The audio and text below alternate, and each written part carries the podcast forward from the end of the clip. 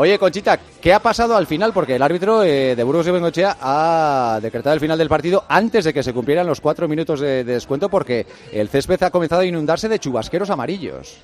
Pues sí, efectivamente, es que eh, apenas, mm, bueno, en el descuento prácticamente ya han comenzado a llover esos chubasqueros y me da a mí que ha sido en modo de protesta por parte de la afición del Cádiz. Ajá. Así que finalmente pues se ha pitado el final del partido, no había más nada, el partido ya estaba sentenciado por parte de, del Betis y, esa ha sido la, prope- la protesta por parte de la afición que también se escuchaban entre estas protestas pues gritos de directiva de emisión.